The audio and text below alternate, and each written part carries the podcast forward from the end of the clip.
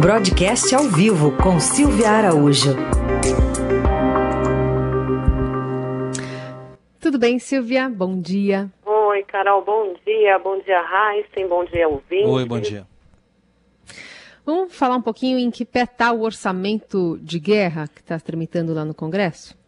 Vamos lá, Carol. O orçamento de guerra agora está só a um passo da sua promulgação, né? Então, ontem teve uma sessão na Câmara, a Câmara aprovou em primeiro turno, só para a gente lembrar que esse orçamento já tinha sido aprovado pela Câmara, voltou para o Senado, aí o Senado modificou algumas, uh, alguns trechos desse orçamento e a Câmara agora está referendando todas as modificações que foram feitas pelo Senado, para aí sim o texto aprovado em primeiro e segundo turno, porque é uma PEC, né, um projeto de emenda à Constituição, e passando por esse segundo turno, ele já está prontinho para ser promulgado pelo Congresso Nacional. A expectativa é de que é, essa sessão para o segundo turno da votação na Câmara aconteça hoje, pelo menos a partir das 11 horas da manhã, está pautado para esse horário. É claro, tem várias discussões ainda, refinar o texto, mas a expectativa é de que hoje é, realmente o orçamento de guerra seja aprovado pelos deputados, depois de ter passado pelo crivo dos senadores, e aí sim vai para sua promulgação numa sessão de Congresso Nacional. O que significa isso? Significa que governo fica autorizado pelas duas casas legislativas a gastar mais do que estava previsto no orçamento original eh, de 2020.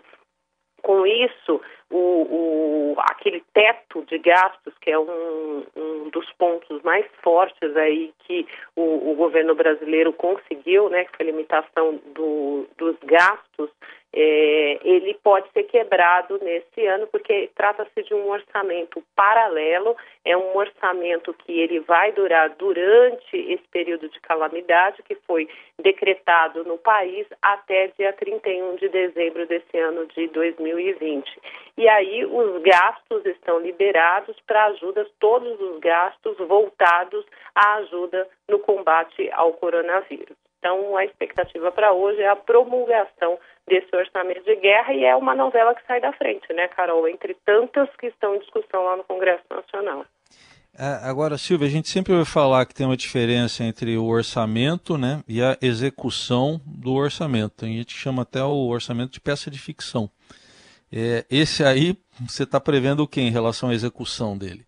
Olha, Raíssa, diante de tudo que está acontecendo, a execução deve ser de fato, é, ele deve de fato é, cobrar, né? Porque quem vai cobrar a execução desse orçamento também são os parlamentares. Você lembra que no ano passado teve uma confusão toda em torno dessa questão do orçamento, que você sempre teve um orçamento autorizativo no país, ou seja, o Congresso sempre autorizou os gastos do governo, só que agora o orçamento passou a ser impositivo. Então, aquilo que está é, aprovado pelos parlamentares no orçamento precisa de fato ser executado. Então, o acompanhamento disso vai ser feito, vai ser feito pelas duas casas, vai ser feito pela parte técnica das casas legislativas, para ver se esse orçamento de fato está sendo cumprido. Porque se a gente pensar, né, Heisen, ele vai ter uma elasticidade muito grande.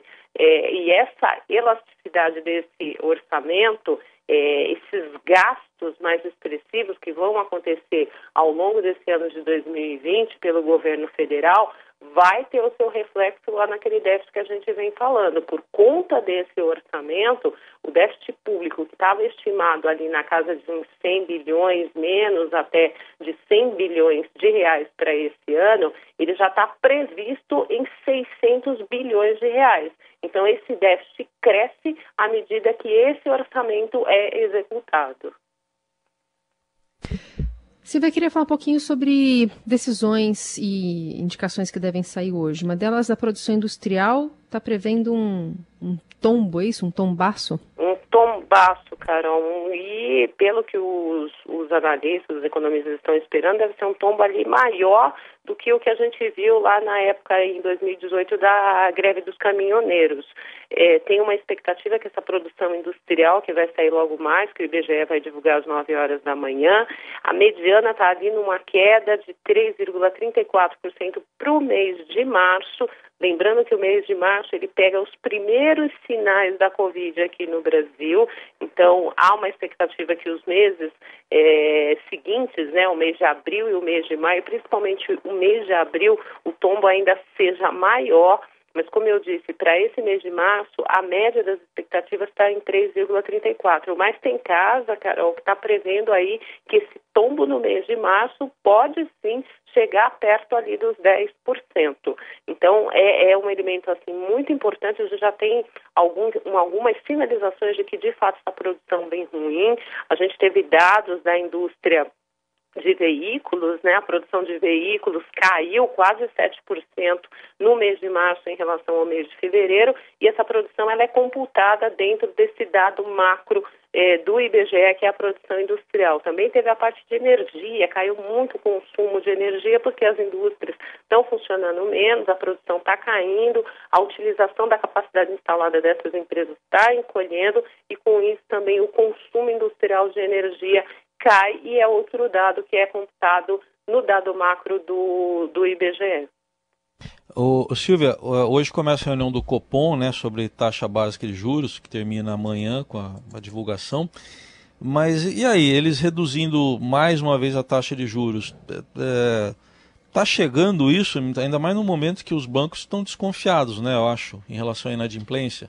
Pois é, os bancos estão tão desconfiados, Heisen, que a gente já teve aí o balanço dos três principais bancos, né, dos três grandes e gigantes bancos eh, brasileiros, o, o, Santander, o Itaú e o Bradesco, e o que esses resultados mostraram desse banco? Justamente isso que você falou, uma preocupação muito grande com os calotes que vêm é, pela frente com essa toda essa injeção de recursos que o Banco Central está fazendo e o governo também pressionando para os bancos emprestarem todas as medidas de crédito que já foram adotadas, os bancos estão se resguardando de que forma? Fazendo provisões, ou seja, ele deixa separado ali no balanço dele um dinheiro que ele, esse dinheiro ele não vai emprestar. Ele vai deixar ali como se fosse uma espécie de seguro. Então, é uma conta chamada provisões para devedores duvidosos. Então, se ele está entendendo que de toda essa massa de recursos que ele vai emprestar, ele vai ter X% de calote lá na frente, ele já deixa reservado esses recursos para cobrir esses calotes. E com isso, os resultados dos bancos eh, nesse primeiro semestre do ano acabam encolhendo bastante, né? E sobre o Copom, a gente deve ter sim mais um degrau para baixo da Selic. A expectativa ela está em torno de um corte entre 50 pontos e 75 pontos, lembrando que a Selic hoje é de 3,75% ao ano. Se cair 50 pontos, vai para 13,25%, se cair 75, vai para 3% ao ano. E olha, Heisen, tem gente acreditando que para o final do ano essa Selic ainda fique um pouco mais baixa, fique abaixo de 3%. Então, além do corte previsto é, para essa semana, como você falou, o resultado só sai amanhã, mas hoje o pessoal do Banco Central está analisando todos esses dados que a gente conversou aqui, esses dados que estão saindo, de produção industrial caindo, é, de produção de veículos caindo, outros dados da economia, que a gente só está vendo é, dados ruins e negativos para a economia, eles olhando para a inflação e olhando para esses dados, eles têm sim condições e conforto para cortar mais uma vez a taxa de juros, porque isso não vai interferir no processo da inflação. Muito pelo contrário, a inflação está muito mais baixa do que o Copom previa lá atrás, quando o Conselho Monetário Nacional ele divulga ali a expectativa da inflação, dá um mandato para o Banco Central ao Banco Central você tem que é, calibrar a política monetária para que a inflação fique em tanto no ano que vem.